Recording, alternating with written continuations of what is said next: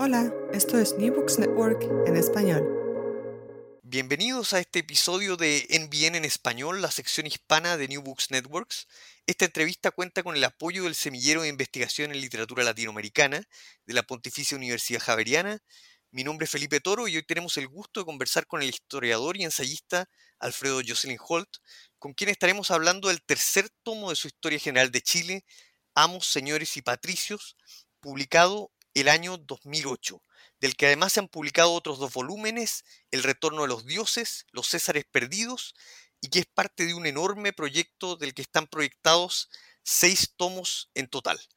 Alfredo Jocelyn Holt es profesor de las facultades de Derecho, Ciencias Físicas y Matemáticas y académico del posgrado en Estudios Americanos en la Facultad de Filosofía y Humanidades de la Universidad de Chile. Entre sus publicaciones se destacan los libros la independencia de Chile, tradición, modernización y mito de 1992, presentado como tesis doctoral en Oxford, El peso de la noche, nuestra frágil fortaleza histórica de 1997, El Chile perplejo, del avanzar sin transar al transar sin parar de 1998, La escuela tomada de 2015 y La casa del museo 2018. Si no me equivoco, el profesor Jocelyn Holt ha obtenido el Premio Municipal de Literatura cuatro veces por el Chile Perplejo, por el tomo segundo de esta historia general de Chile, Los Césares Perdidos, y el tomo tercero del que vamos a hablar acá, y por la Escuela Tomada.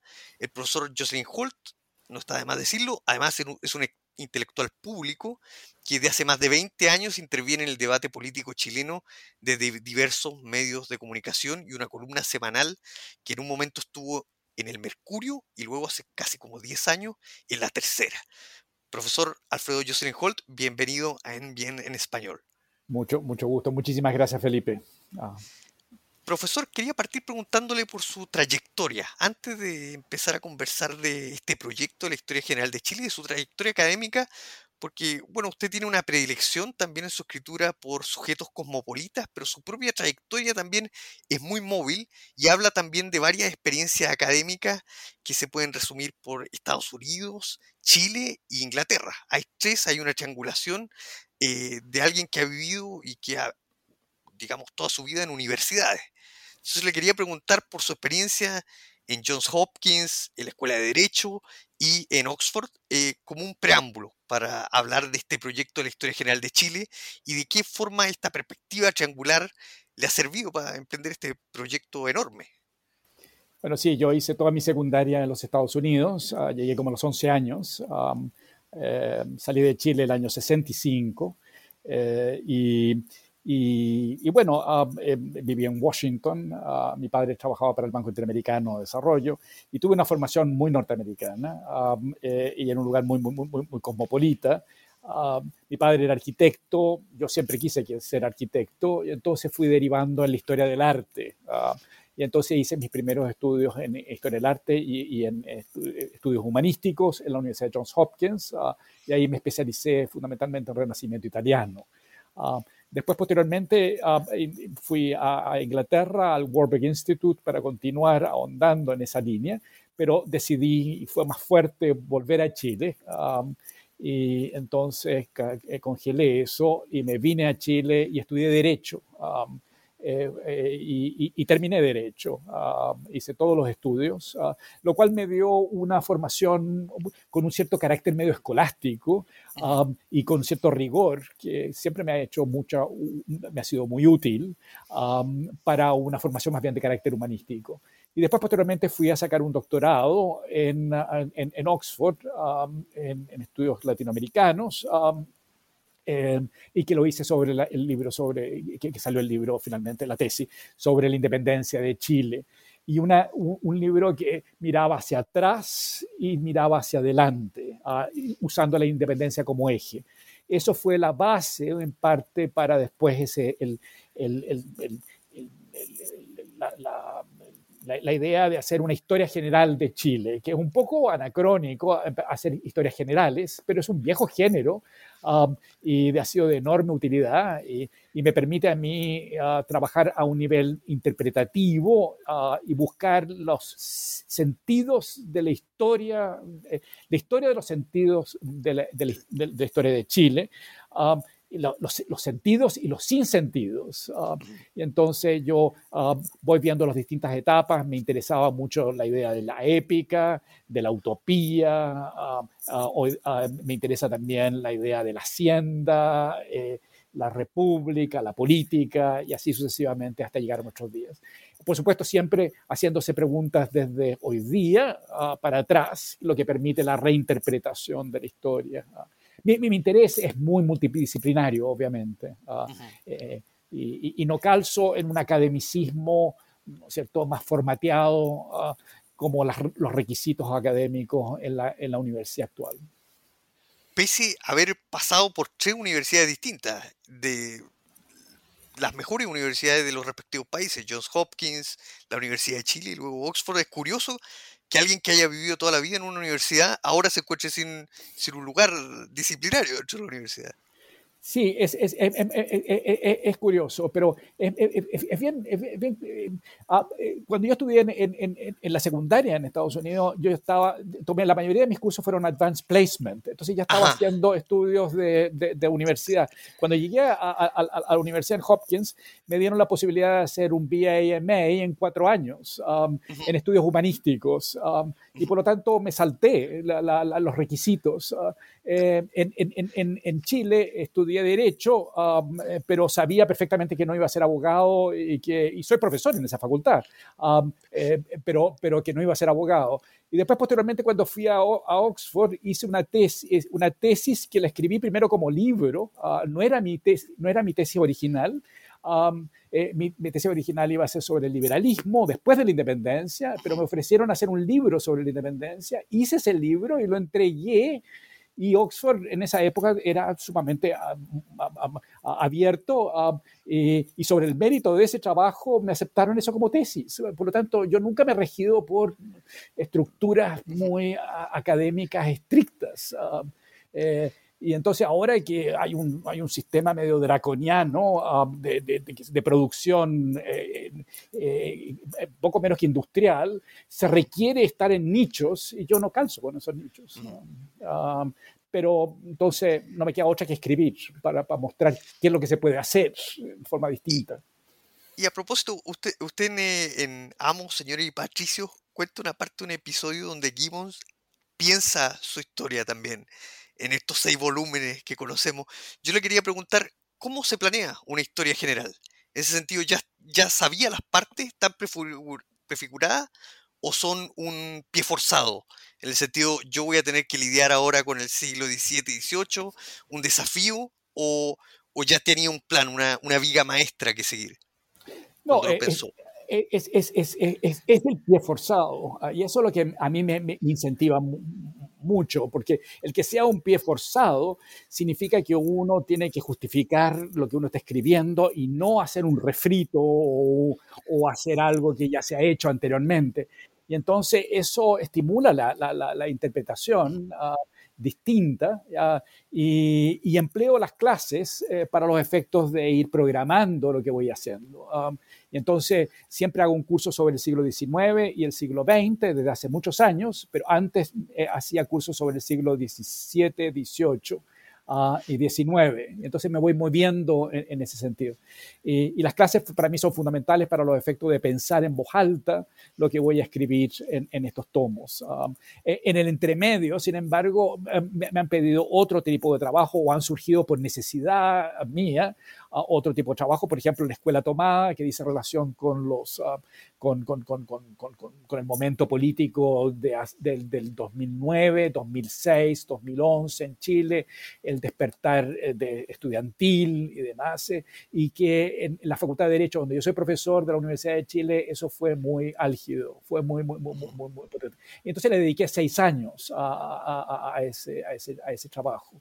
Uh, siempre quise, como soy un arquitecto frustrado, siempre quise hacer un libro sobre arquitectura uh, y se dio la oportunidad de hacer un, un libro sobre una casa de de Jorge Yarur en Vitacura, un barrio ah, eh, suburbio de Santiago, en que en una casa del fin de los años 50 y principios de los años 60, me interesó muchísimo hacer un estudio de esa casa, una casa muy espectacular, muy extraordinaria, pero que suponía una idea de que Chile iba a ser ¿no cierto?, un ejemplo de, de, de una sociedad de, la, de la posguerra europea o norteamericana y una casa gigantesca que tenía un, estacionamiento para cuatro autos norteamericanos al grandes, es decir, Impala, Cadillac y demás. Y esto bajo el supuesto de que en Chile eventualmente eh, eh, una casa así iba a pasar desapercibida, era completamente eh, delirante. y bueno, y después vienen, ¿no es cierto?, los, la radicalización política en, en, en, en América Latina, Cuba, eh, y, su proyección eh, a Chile y demás. Es bueno, entonces, ¿qué pasa con ese, con esa, con ese proyecto? Y entonces, esa casa para mí fue fundamental y entonces era muy atractivo, se me ponía a disposición todo, eh, porque esa casa hoy día es un museo de la moda con una de las colecciones más extraordinarias ah, de, de, de, vestuario. Ah, eh, una de las colecciones más grandes que se tiene sobre eh, el vestuario de Marilyn Monroe, de la princesa Diana, etcétera, etcétera. Entonces, muy interesante también ver qué es lo que había pasado con ese espacio y cómo se puede preservar, ¿no es cierto?, una casa de esa índole. Uh, está en manos de la, de, de, de la misma familia. Um, y entonces, bueno, eso fue derivando eh, eh, en, eso. Pero ahora estoy escribiendo sobre el periodo de las revoluciones, ah, la independencia, es decir, he vuelto al tema de la independencia, pero ahí tengo que tratar de hacer algo distinto a que lo que hice anteriormente en ese libro. Es mucho más latinoamericano, es más europeo también, etcétera, etcétera. Y entonces ahí va, va cambiando el, el eje. Aprovecho de colgarme ahora que trajo a colación la casa Yarur, la casa del museo. Eh, para plantear el, tema de las formas y de las imágenes en su proyecto histórico, porque su historia y su escritura tienen que ver, o, el rasgo distintivo que uno ve es que ahí aparecen imágenes, o que su escritura piensa en imágenes. Y eso llevarlo al, proyecto de la historia general, que parte eh, con una imagen que tremenda, que es eh, con Chile, pero desde la perspectiva de Pangea hay, juegos de perspectivas donde hay un, close-up, pero después la imagen se retira, donde, eh, las perspectivas eh, ponen casi en, en, entredicho ciertas concepciones o ciertas convenciones de lo nacional. Entonces yo le quería preguntar sobre su método de trabajar con imágenes y podemos partir de ahí para entrar en el, en el libro. Bueno, a mí todo me entra por, por, los ojos primero. Ah, tenía un padre que dibujaba en la casa con tableros uh, y tenía una muy buena biblioteca de, de arquitectos. Y yo pude a, a, ampliar esa biblioteca. que está aquí, estoy en Viña del Mar en este momento y, y, todo lo de atrás es fundamentalmente eh, historia de la arquitectura. Um, eh, y entonces me, me, me, me, fascinaba eso, entonces me entran por los ojos. Um, eh, y entonces, eh, y, soy muy ecléctico, entonces me muevo en, en, en, distintas, en, distintas em, espacios y temporalidades. Ah, y entonces eso me ayudó muchísimo. Cuando, cuando, cuando era bien joven y vivía en, Washington, ah, me tocó además asistir muchísimo a las conferencias en el National Gallery la Bowling Series uh, y todo eso. Uh, y también, bueno, coincidió con uh, el, el, programa de civilización de, um, eh, eh, de Kenneth Clark. y, y entonces a mí eso ahí me permitió ver cómo se jugaba con la historia, ¿no es cierto? Y con, la, con linealidad de la historia, pero también ese tipo de fuentes, que eran fuentes bastante poco convencionales, si uno lo puede plantear, y tenían mucha novedad en ese momento. Y entonces ese tipo de documental me sirvió muchísimo um, también. Uh, y cuando fui a, estudiar en, Hopkins, um, em, eh, trabajé mucho en la relación texto-imagen, um, porque como se especializaban en, en, renacimiento italiano uh, y, era muy fuerte en, en, Hopkins en esa época, estoy hablando del año 73 al 77, eh, eh, los estudios de gente que había estudiado con Panofsky y con Gombrich, por ejemplo, y eran mis profesores um, eh, en Historia del Arte. Y por el otro lado estaba en el Humanities Center, que había, y Richard Maxey y otros habían traído a, todo lo que es la, la, nueva línea ¿cierto? de estudios de, la, de, se llama? De, semióticos y demás francesa. Um, Hopkins y Cornell fueron los, las dos ah, eh, lugares donde se, eh, terminaron llegando gente como Derrida, ¿cómo se llama? Barthes ah, y, otros. Ah, en, la época cuando yo estuve en Hopkins estaba Louis Marin, estaba René Girard, etcétera. y entonces era, era todo un ambiente muy, muy, muy y, también estaba muy fuerte en los estudios de, que empezaban a mirar el boom latinoamericano. Um, y entonces nunca dejé de tener algún vínculo con el mundo latinoamericano al mismo tiempo. Uh, y entonces las imágenes son mucho más um, eh, portátiles, uh, se pueden mover más rápidamente. y, leo en función de las imágenes que surgen de los textos también. Entonces, eso me, me, me interesa y, y, me permite, como se llama?, ordenar. la escritura misma es poner en palabras lo, el efecto que producen esas imágenes y a veces eh, imágenes en, en, un sentido doble. Eh, la, clásica formato de estudios eh, en historia del arte de Böflen, por ejemplo, es poner dos, ah, dos, ah, dos ah, figuras al mismo tiempo lo clásico y lo barroco, por ejemplo, ah, y a partir de eso. Entonces, hay una, ah, hay una comparación, hay una analogía permanente, y entonces parece que logré, no sé, asimilarlo y me ha, servido muchísimo. Pero, pero nada muy sistemático, no es que alguien me, haya, me haya eh, enseñado esto. Y una de las tesis, bueno, una tesis de, esta historia general es que la aparición de Chile en el mapa coincide con el Renacimiento, con la invención de la perspectiva lineal, digamos. Es, eh, una, y, a, propósito de, yo lo quería llevar al tema de la imagen y dado que hay un, quería citarlo, quería citarlo, eh, la introducción de este texto sobre eh, su posición con la nación, pues da la impresión de que usted puede entrar y salir eh, abiertamente de los límites de la nación. Todo lo contrario, como este poema de Nicanor Parra, donde dice Chile limita al norte con la compañía de bomberos, al sur con el Ministerio de la Educación. En este caso, en esta historia de Chile, Chile limita con, con Roma, digamos, o es posible. Y yo lo quería citar para ver si podemos comentar esta cita. Dice: Puede que parezca antojadizo de mi parte insistir tanto en la historia europea, cuando de lo que se trata es hacer historia de Chile. Para ser franco, no veo dónde habría que trazar los límites de uno y otra. Las imágenes, que yo sepa, no tienen frontera. Sí, sí me, retrata lo, que pienso, justamente es, esa idea. Eh, bueno, es decir, hay, dos maneras de mirar cómo se llama la conquista, eh, como una prolongación de la idea medieval de las conquistas, y entonces ir a América es un poco ir hacia Jerusalén también, es otra alternativa, o Marco Polo yendo al, al oriente, o bien habría que mirarlo desde el punto de vista un, poco más contextual y en cuyo caso coincide más bien con el Renacimiento. Y entonces, bueno, yo opté por, mirarlo como el Renacimiento. algunos de los conquistadores y que estuvieron en, los ejércitos de Carlos V, en las guerras de Italia, después terminaron en Chile y en Perú, ah, fundamentalmente. Entonces, bueno, me sirvo de eso para poder ver, ¿no es cierto?, y vínculos. Por ejemplo, y en un sentido muy, muy, muy fino, en la época del Renacimiento, Maquiavelo sostenía de, ¿cómo se llama?, de que se había terminado la guerra en el sentido medieval clásico. Es el, el Maquiavelo no moderno, sino que más bien que rescata el mundo medieval. Y entonces la idea de venir a Chile era para encontrarse nuevamente con las nuevas con las antiguas formas de, ¿no es cierto?, no instrumentales ni tecnológicas de la guerra, sino que la guerra cuerpo a cuerpo, eh, con los mapuches, por ejemplo. Y entonces es bien, bien importante.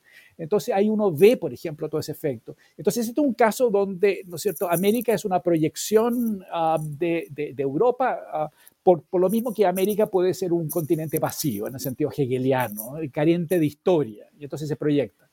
Pero a su vez, con el correr del tiempo, las cosas pueden ser distintas, ¿no es cierto? Uno se puede hacer la pregunta, bueno, ¿qué, qué tanto del imperio de Carlos V tiene que ver con el hecho de que se encontraron con grandes imperios eh, en, en, América? Entonces también él puede ir para los dos lados del charco, puede ir por los dos lados. Eh, en el caso del, tomo 3, me, adentro en la figura de, Alonso Valle, que es un jesuita que está en, Italia a mediados del siglo XVII ¿no es cierto? Y, y, escribe un libro muy notable que es la histórica, la, histórica relación de Chile, um, que es sobre Chile mirado desde allá. Y tiene una extraordinaria capacidad para ver desde allá lo que no está viendo directamente. Um, y entonces eso a mí me, llama muchísimo la atención. Todo esto muestra que, la ecumene es infinitamente más amplia. Ah, eh, una persona como Miranda, ah, Francisco Miranda, llega a, estar en Rusia. Ah, chilenos van hasta Rusia también, traen libros y, demás. esa, generación de la independencia maneja un mapa infinitamente más grande que todos los funcionarios de la corona española. Eh, están pensando en Francia, están pensando en Inglaterra, están pensando en, otro mapa.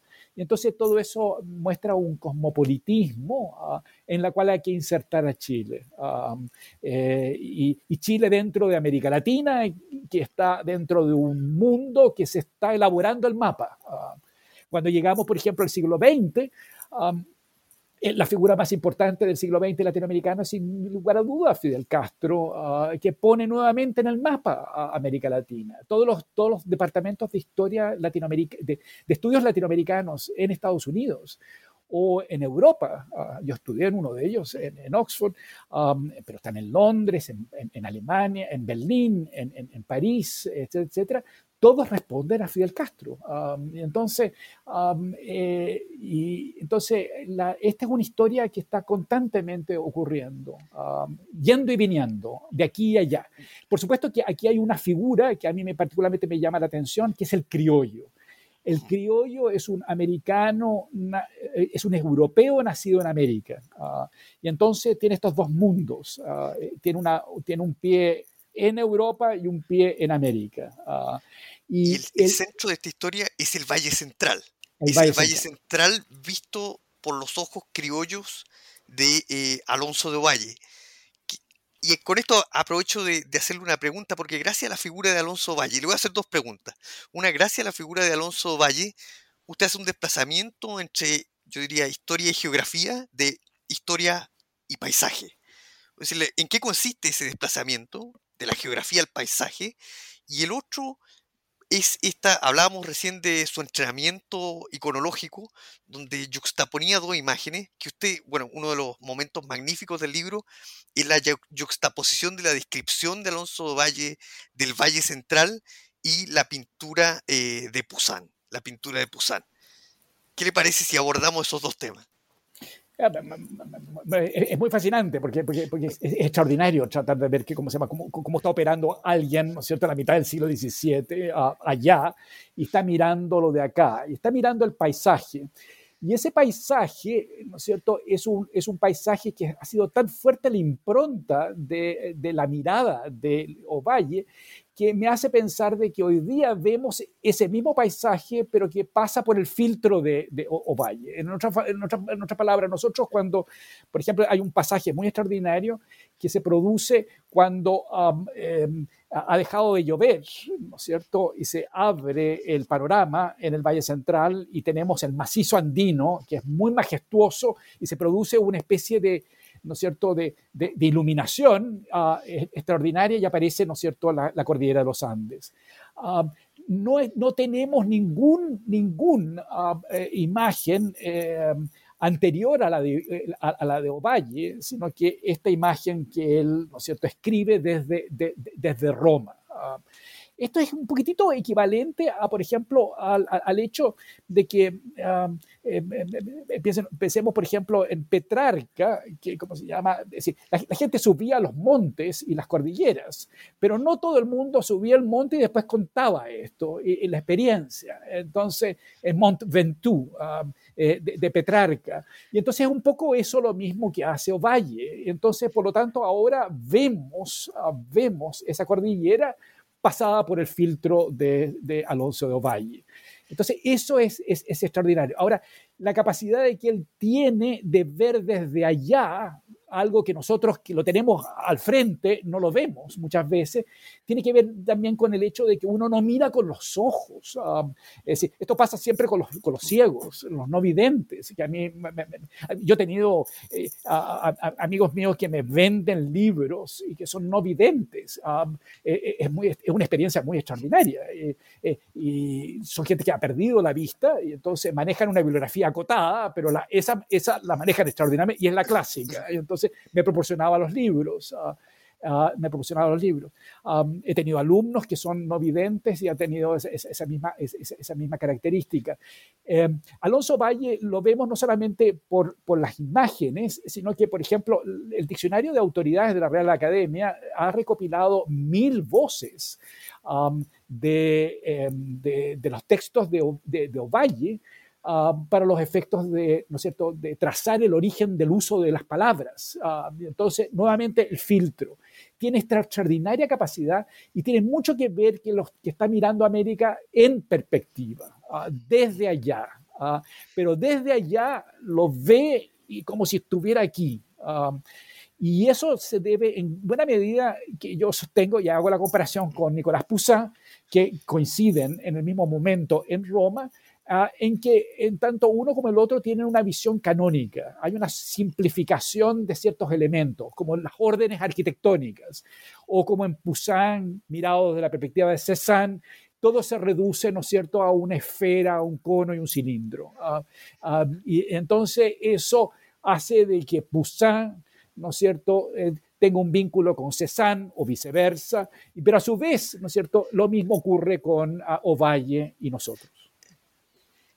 Y yo, desde que apareció este libro en 2008, eh, tengo esta pregunta que le voy a hacer ahora. ¿En qué, si es que usted haya, ha estado pensando en algún cuadro, alguna pintura en particular de Poussin? Uno piensa quizá por asociación libre en, en este análisis de Panofsky, en Arcadia Ego, en la Arcadia Yo la Muerte, en las pinturas de historia, donde se supone que uno puede sacar a los personajes y queda solo el paisaje, son personajes imprescindibles si es que está pensando en, algún, en alguna escena en particular o este aire de familia, esta afinidad eh, va por otro rumbo. Me gustaría que, entráramos en Pusano, que, que usted nos, explicara cómo aparece esta imagen, que es riquísima. Pusano y Valle es un regalo para el paisaje chileno también. Sí, claro. Es, no, Pusan lo veo como se llama como un compendio general, eh, porque el mismo Pusan se repite innumerables veces también. Eh, innumerables veces.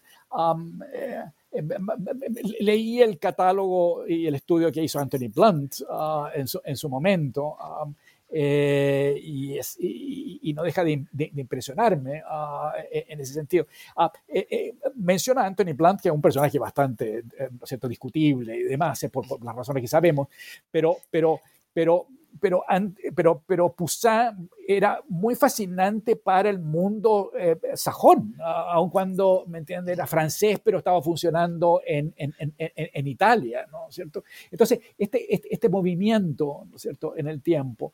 Um, eh, entonces, Cézanne, Eh, después Roger Fry en Inglaterra, Anthony Blunt, ¿no es cierto? Vemos eso, es, es, esos juegos, uh, pero es, es, la obra, es la obra completa de alguna manera, estas visiones canónicas de alguna manera.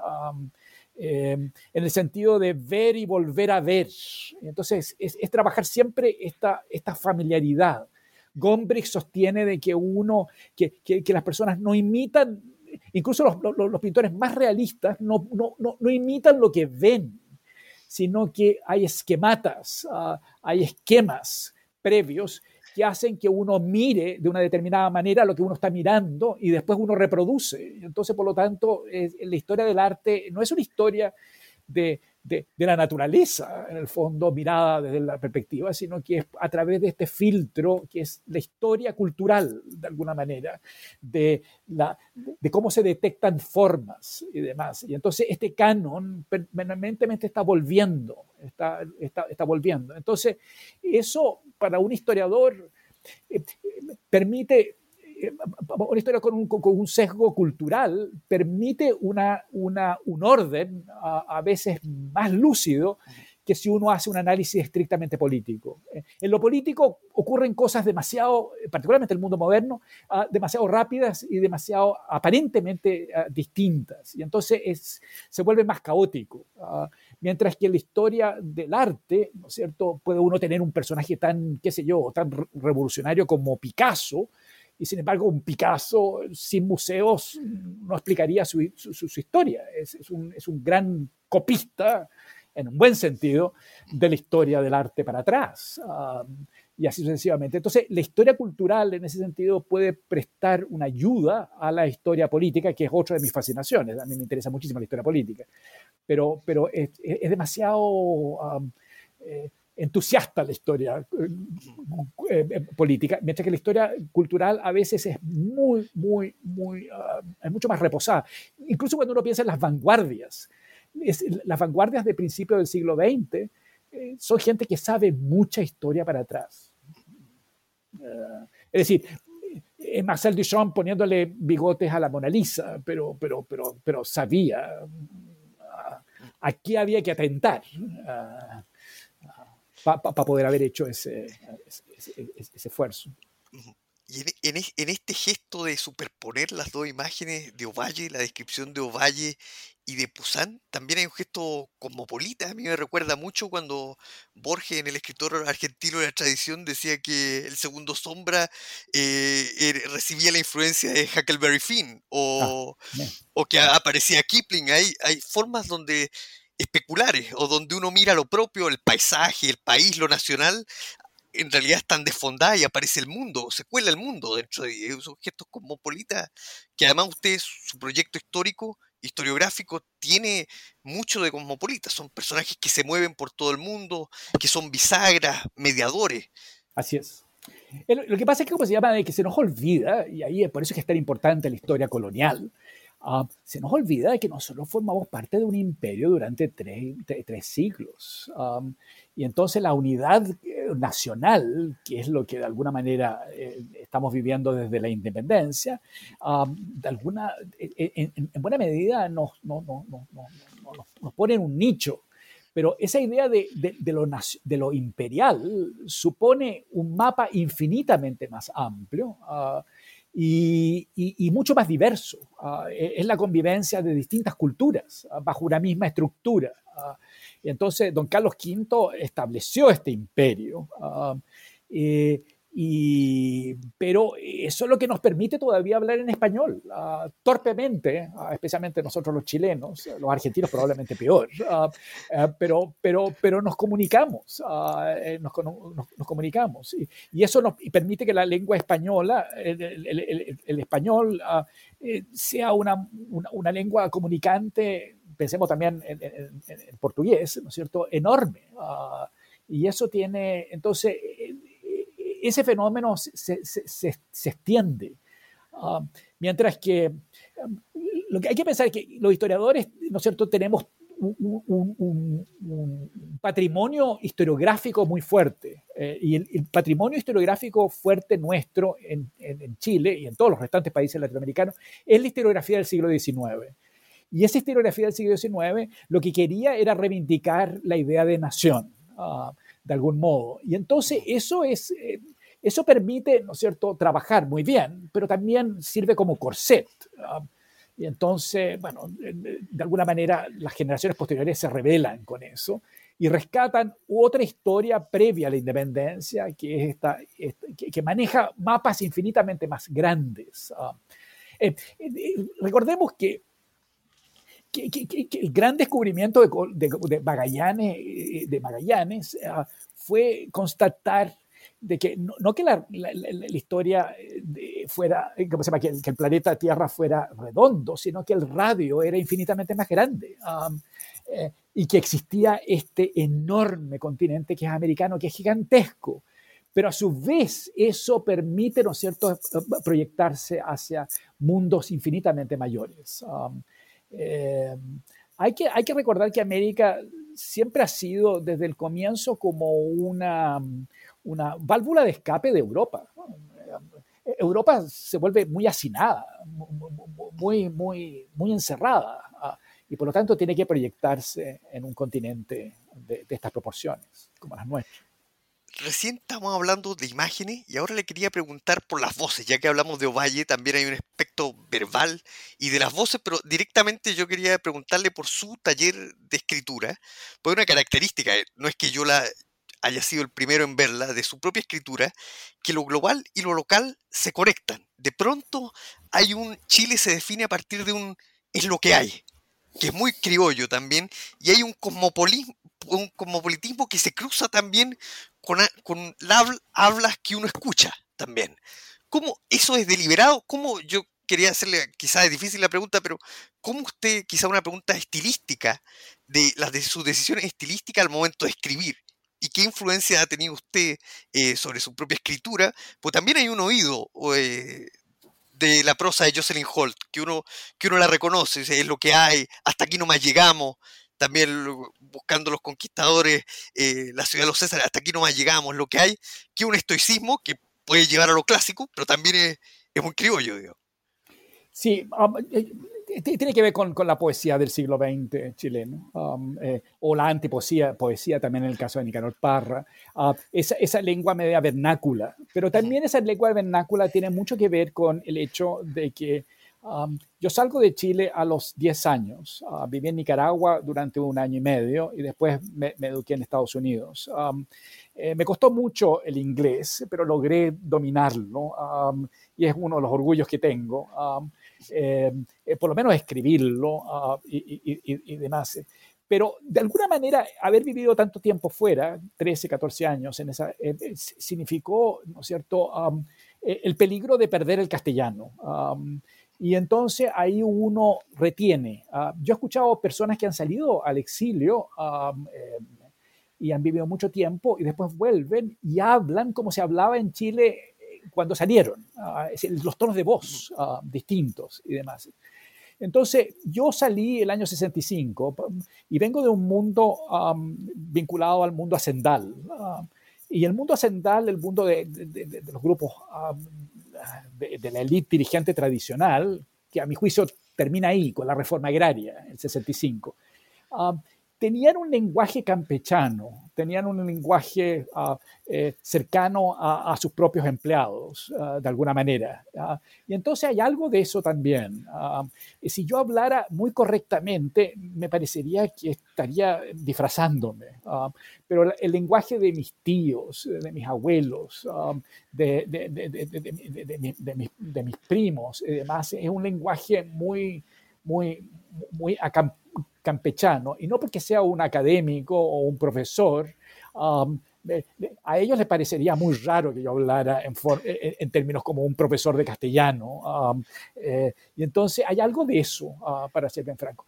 Y los, y los poetas. los poetas um, me hablan eh, es curioso, en, el siglo XIX desaparecen los poetas. Ah, el mismo Andrés Bello se dedica a escribir artículos de código y no a escribir poesía ah, y demás. Porque la historia, ¿no es cierto?, de alguna manera ah, ocupa el lugar de la poesía y de la novela. Hay, muy pocos novelistas. El, novelista que hay está escribiendo desde París, Alberto Plejana, lo cual es muy curioso. Pero en el siglo XX viene este extraordinario eh, juego, se llama, la aparición de los poetas y, la poesía chilena en el siglo XX es extraordinaria, al igual que también el periodo colonial. Em, eh, entonces, Ercilla, por de pronto, y, Alonso Valle. Ah, y, entonces ahí me parece de que esa, ese lenguaje es un lenguaje mucho más universal, de alguna manera, el poético. Y entonces, y eso tiene que ser más vernáculo, de alguna manera. Ah, es como un poco esa dualidad del criollo entre la hacienda y la ciudad, alguien que se puede sacar el poncho y entra a una ópera. Así es. Así es. Ah, esas son esas dualidades que le permite a los criollos manejarse en distintos mapas y en distintos espacios, pero lo que le, eso le permitió a los criollos, a partir de la independencia, a crear a crear sus propios espacios. Ya antes con la hacienda en toda América Latina y después, ¿no es cierto?, estas repúblicas, estos espacios públicos que se crean.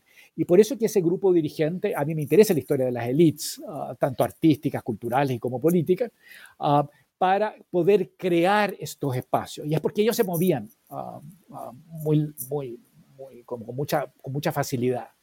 Eh, eso es lo que explica de alguna manera el poder, porque hay que pensar que Chile es un país muy pobre, y entonces tiene que haber otras fuentes de riqueza de que están operando. Y bueno, la preparación de algunos, la élite dentro de la élite, la élite de la élite, los abogados, por ejemplo, eh, algunas personas eh, que, son, eh, que pueden estar en el campo, pero como el, con, con, mayorazgo rojas, pero que tiene dos sets de la enciclopedia de Diderot. Ah, una para leerlo él y otra para prestárselo a sus amigos. Ah, y eso en el siglo XVIII y principio del siglo XIX, en la época de la independencia. Eso, eso es extraordinario. Ah, extraordinario. Ah, yo no creo que sea un ejercicio de mera dominación. No, eh, aquí hay un ejercicio de, de, un conocimiento, ¿no es cierto?, eh, criollo. Ah, y, ese, y, lo que crean puede ser más interesante. Por ejemplo, yo soy un gran admirador de del mobiliario um, eh, Georgian y de la arquitectura Georgian norteamericana. Jefferson, por ejemplo, y, demás.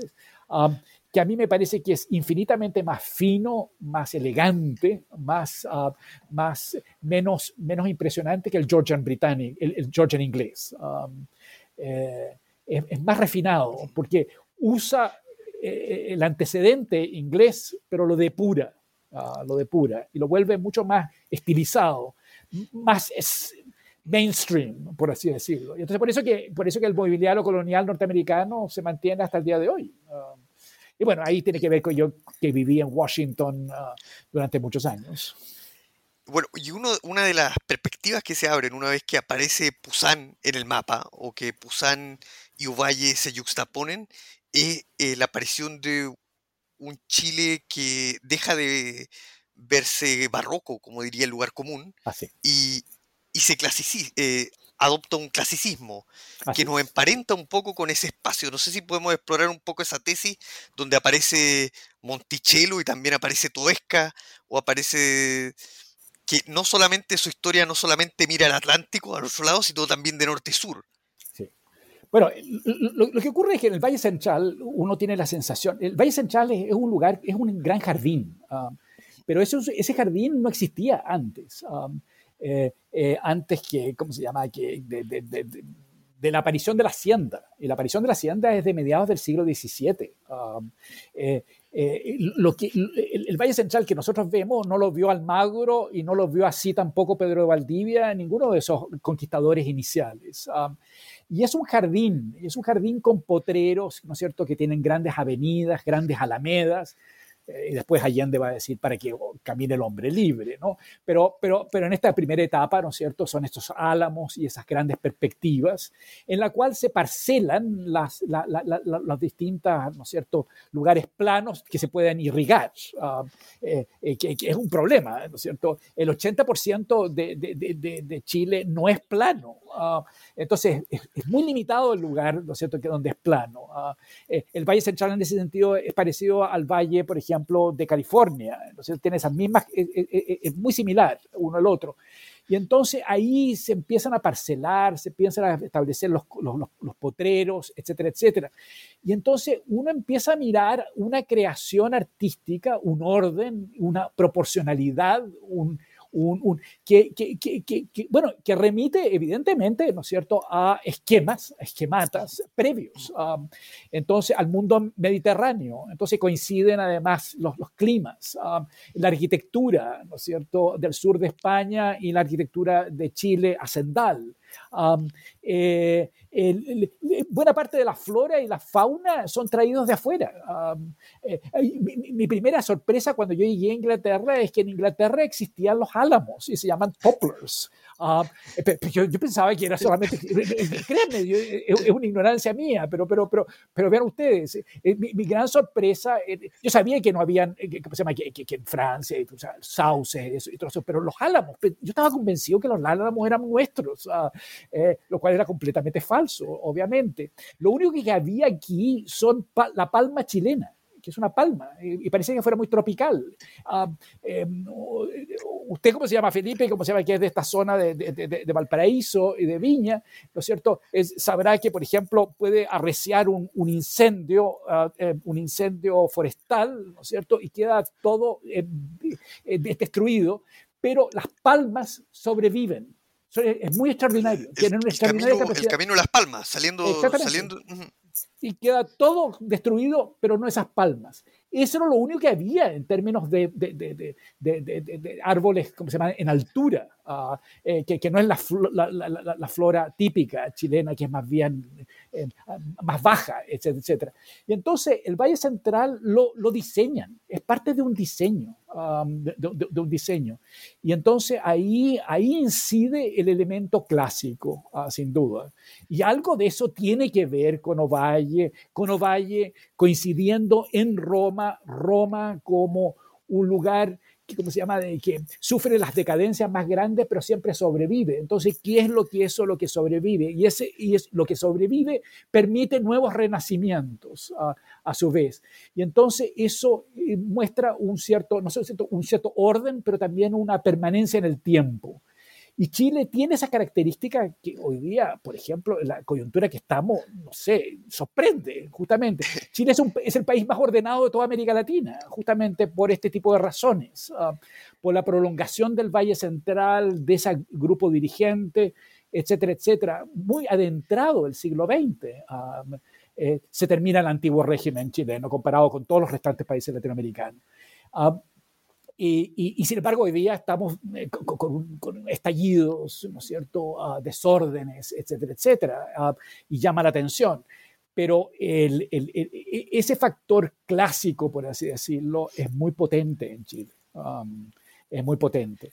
Y me parece que es la clave de la estabilidad en un país. Um, ahora, cuando el desorden se produce, bueno, um, también uno, ahí entran otras analogías. Uh, uno, eh, no es que uno quiera que vuelva la reacción, que, venga una reacción, sino que simplemente uno eh, espera, no en el sentido del deseo, sino que uno supone eh, que puede producirse ese fenómeno.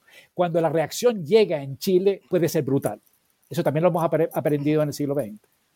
Entonces, que se, que se, que se desarticule el orden ah, que, que ha durado en Chile durante mucho tiempo, se corre el riesgo de que la nueva reimposición de ese orden sea ah, de una calidad inferior al orden que se perdió, porque lo que se pierde, se pierde siempre. Ah, y entonces, y eso puede ser muy brutal, y eso lo aprendimos con la dictadura militar. Ah, y entonces, usted termina, cierra el libro con la imagen de la moneda, que es una imagen que ha aparecido y ha reaparecido en, su, en sus textos a partir de lo clásico, y una frase que a mí me llamó mucho la atención, dice, bueno, bombardea y todo, lo clásico resiste, o de alguna forma, bombardeado todo, eh, hay una permanencia de lo clásico, terremoteado de todo, este, este espacio resiste.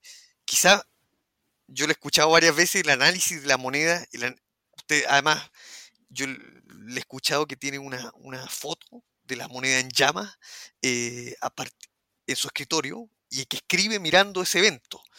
Una forma de mirar adelante para atrás y la idea de la moneda como neoclásico, neoclásico con, con Toesca y su relación con Pusan. es que lo que ocurre es que yo, vivía en el barrio cívico, habían departamentos, no solamente ministerios, y tenía desde el departamento, cuando era muy, chico, antes de irnos a, a, Nicaragua, el 65, yo veía la moneda, veía el lado sur de la moneda, eh, lo que en esa época era el Ministerio de, Relaciones Exteriores.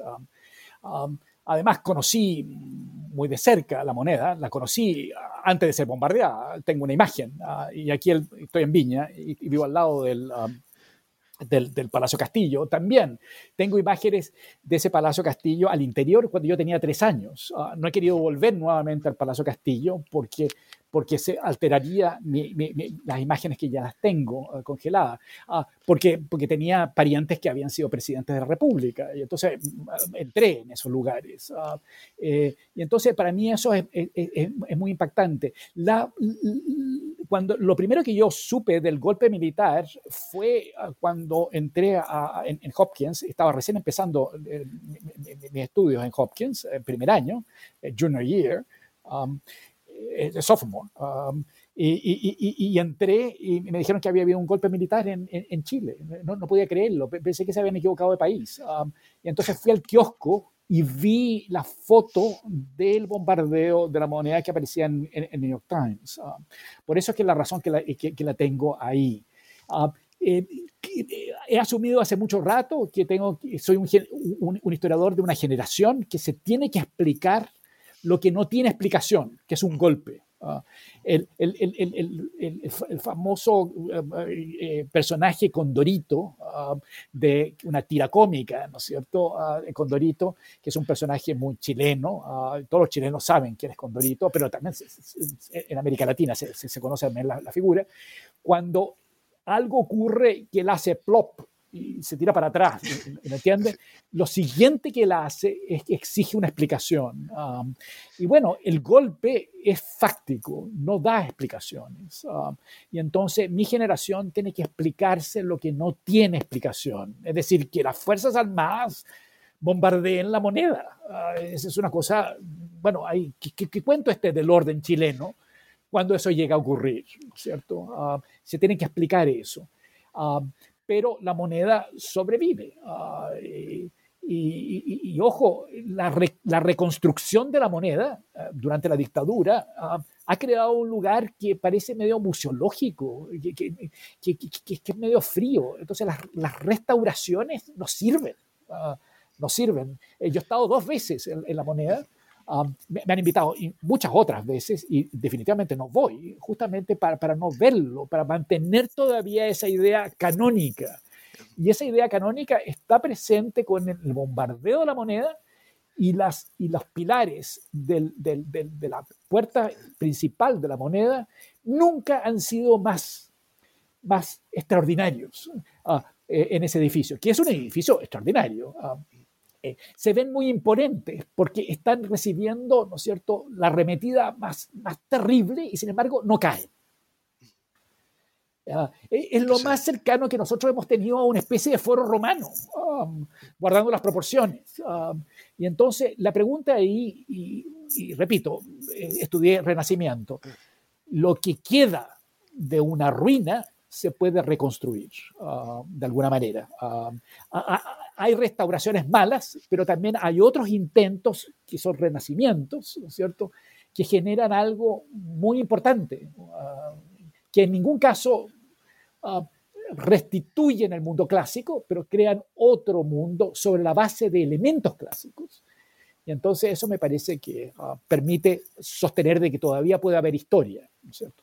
Eh, recordemos lo importante que ha sido en, la disciplina histórica la pregunta del fin de la historia. Ah, o el hecho de que han sostenido mucho ah, en el último tiempo, de que por primera vez en los últimos 500 años no sabemos hacia dónde vamos. Ah, Tony Judd, eh, Eric Hobsbawm, que, escribieron a principios del siglo XX, XXI, eh, o a fines del siglo XX, no sabían hacia dónde iban. Eh, acabo de leer a Roberto Calasso, que ah, tiene un libro muy notable que se llama La innombrable actualidad. Y se refiere al periodo de la, de la posguerra en adelante, que no tiene nombre. Entonces hablamos de posmodernidad, tardomoderno, etcétera, etcétera. Pero no el mundo que nosotros vivimos no tiene nombre porque no sabemos hacia dónde vamos. Pero para mí esto es muy importante. Podemos no saber a dónde, a dónde vamos, pero sabemos cómo hemos llegado a esta disyuntiva. Ah, para, eh, retrospectivamente. Y eso, eso puede ser útil. Profesor, última pregunta y bueno, lo dejamos descansar. El libro termina con la moneda, pero también termina con Jefferson y termina con Monticello. Quiero preguntarle, bueno, eh, bueno, ¿qué importancia tiene la figura de Jefferson para usted y cómo ponerla en relación con la historia de Chile y Monticello y no, por ejemplo, otra ciudad que es neoclásica o clásica, Washington DC. Porque usted hizo un, desplazamiento, fue a Monticello, no fue a Washington, quizá porque un espacio más imperial, eh, y escoge a Jefferson y cierra diciendo, bueno, Jefferson también amo, señor y patricio. También explicando también un, un, espejo donde se ven las contradicciones también del criollo o alguien, un individuo que la esfinge americana, como diría Ellis, un personaje enigmático también. Así, sin duda. Um, a, mí me llama muchísimo la atención, pero eh, eh, este libro se terminó, se publicó en 2008. Ah. Em, ah, hoy día Jefferson um, y, la restauración de, la moneda en Chile después de 1988, el plebiscito, la transición, entre comillas, eh, tanto esa transición como el mismo Jefferson están en, en, tela de juicio, um, ¿no es cierto? Fuertemente en telejuicio. Y eso me llama muchísimo la atención. Um, la, pregunta es si en, unos 50 años más, si Jefferson va a ser todavía una referencia en la historia norteamericana. Um, hubo un intento de tomarse Washington, ¿no es cierto? Uh, por personas y grupos, ¿no es cierto?, que no, creen, que no creen en Washington. Uh, se, toman, el, ¿no es cierto?, la Casa Blanca, Ah, después intentaron hacer una farsa en Capitolio, etcétera, etcétera, pero se tomaron, eh, no fue ninguna farsa, fue, muy en serio la, toma de la, Casa Blanca, ¿no es cierto? Pero el sistema de la institucionalidad norteamericana sobrevivió, ah, sobrevivió. Uh, y eso Jefferson lo sabía desde el punto de vista del conocimiento, um, del conocimiento, ¿no es cierto?, arquitectónico. Um, eh, eh, era un gran admirador de la Maison de Carré en, en Nimes. Uh, uh, eh, cree que así son los capitolios como el de Richmond en, en, en Virginia y deberían serlo, etcétera, etcétera. Um, eh, eso por un lado. Al mismo tiempo, Jefferson es un personaje muy, muy notable porque creía, es, es, es, es la figura que uno, uno, podría sostener que es el más revolucionario dentro de los revolucionarios de, de, 1776. Um, eh, consideraba que cada 15, 20 años debería haber una, una, un reguero de, de sangre uh, eh, y lo sostenía en esos términos. Y tenía buenas relaciones con, se llama, con, con, con, con, los girondinos, al menos en, en Francia, en su estadía en, en, en París. Entonces, eso llama muchísimo la atención. Y sin embargo, él es objeto hoy día de una crítica enorme. Es decir, me llama, me, llama muchísimo la atención ese tipo de fenómenos, como la permanencia eh, eh, sobrevive incluso los momentos de crisis. Eh, estamos viviendo uno de estos momentos de crisis. Lo que Em, lo que hay que tratar de evitar cuando se está viviendo momentos de crisis es que las crisis sean tan sucesivas que ya no son crisis, porque uno puede siempre sobrevivir crisis, pero sucesivas crisis que se van em, em, concatenando, eso, eso puede generar un escenario de decadencia y eso ya es más complicado. Es súper complicado que a principios del siglo XXI tengamos que revisar y releer, por ejemplo, a Oswald Spengler, sería, sería terrible. Ah, ah, pero, pero eh, Jefferson me llama muchísimo la atención. Es, un patricio que, que, también puede ser revolucionario, que puede ser vanguardista, que puede ser, ¿no cierto?, creador de una institucionalidad en, Estados Unidos, ¿no cierto?, que puede hacer, que puede sobrevivir una arremetida como la de Trump, ah, a su vez. eso es lo que me llama la atención. Eso es lo que a mí me, impresiona. Em, y, en el caso chileno, bueno, no, tuvimos una generación tan extraordinaria ah, y tan ilustrada como Jefferson, Madison, ¿no es cierto? Adams. Em, eh, y otros, ah, que, que, realmente es, es, extraordinaria. Pero sí tuvimos, en el caso chileno, una, una élite dirigente que ya tenía enorme poder en el siglo XVIII y que lo tuvo después. esa institucionalidad que se crea en el siglo XIX ah, pervive en el siglo XXI está en ruinas. Ah, por ejemplo, la universidad donde yo enseño, la Universidad de Chile, es, una de las principales instituciones novedosas que se crean en el siglo XIX. Hay dos, el Congreso Nacional y la Universidad de Chile. Son las dos grandes instituciones que se crean en Chile. Están, están eh, presentes todavía hoy, están en estado ruinoso, eh, se caen a pedazos uno con el otro. y eh, en el Congreso Nacional, que siempre ha sido una instancia oligárquica, pero una instancia oligárquica que puede permitir al Partido Comunista, porque el Partido Comunista es un, es un, es un partido de cuadros y por lo tanto es, un partido leninista y por lo tanto calza perfectamente bien con las lógicas oligárquicas. y entonces se, le admite al Partido Comunista muy tempranamente en el siglo XX. ese, ese, ese Congreso Nacional hoy día ah, eh, tiene complejo de ser revolucionario y quisiera constituirse como una asamblea, una, asamblea constituyente. Um, pero, le entrega, pero le entrega la redacción de la constitución a una asamblea constituyente que no quiere que saber nada del Congreso. ¿Se entiende esto? eso me parece que demuestra lo, lo, lo, lo desordenado y, y, el colapso institucional del Congreso. Um, la Universidad de Chile me podría extender um, enormemente, porque se llama, cómo cae también eh, la, universidad. Y entonces está por verse si, si, si van a lograr sobrevivir um, eh, y qué rol van a tener en el futuro. Um, pero sí lo han tenido en el pasado y eso pesa. Profesor Alfredo Jocelyn Holt, un lujo escucharlo y escucharlo pensar. Y desde ya, bueno, lo dejamos invitados para cuando aparezca el cuarto tomo de la Historia General de Chile. Pero muchísimas gracias, Felipe. Um, eh, eh, eh, uno siempre piensa en conjunto con otros. Um, así que agradezco mucho las preguntas. Muchas gracias. Gracias por escuchar New Books Network en español.